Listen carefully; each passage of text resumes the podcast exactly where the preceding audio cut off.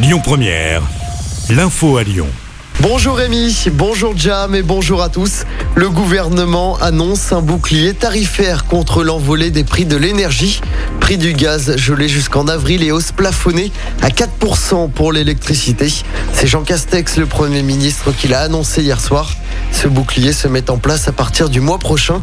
Vous n'échapperez donc pas à l'augmentation de plus de 12% qui s'applique dès aujourd'hui sur les tarifs réglementés du gaz.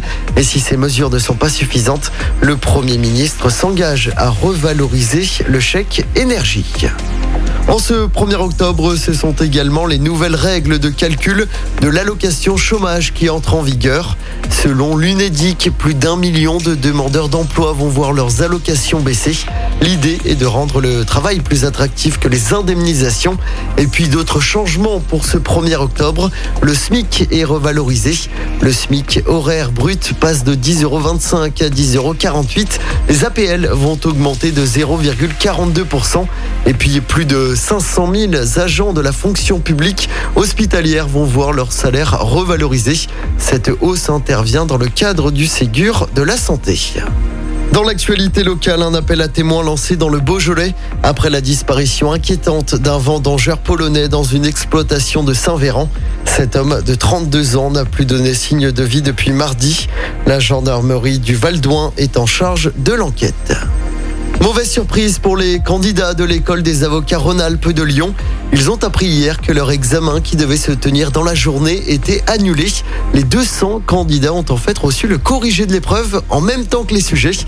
La direction plaide une erreur humaine. L'épreuve a été reportée à lundi.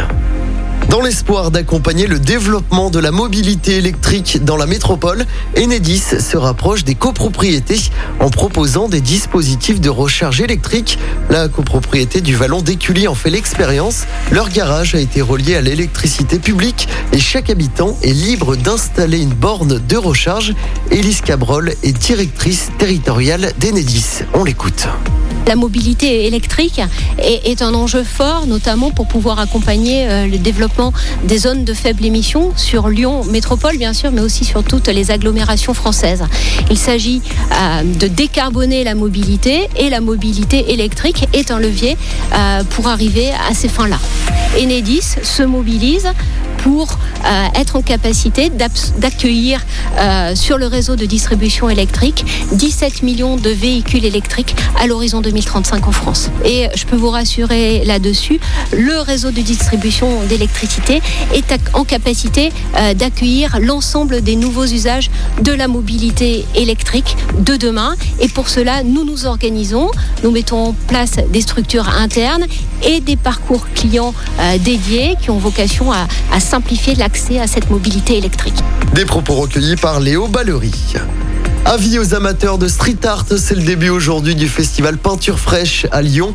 Ça va durer un mois à la Halle de Bourg dans le 7e.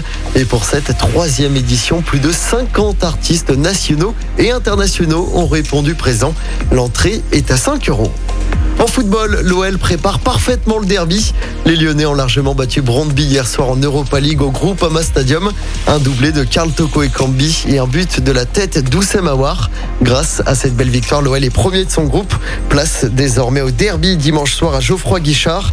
Et puis toujours en sport en basket, l'Asvel qui retrouve la compétition. L'Asvel reçoit Kaunas ce soir en Euroleague. C'est le premier test avant de démarrer le championnat dès dimanche. Coup d'envoi à 20h du côté de l'Astrobal. Écoutez votre radio Lyon Première en direct sur l'application Lyon Première, lyonpremière.fr et bien sûr à Lyon sur 90.2 FM et en DAB+. Lyon Première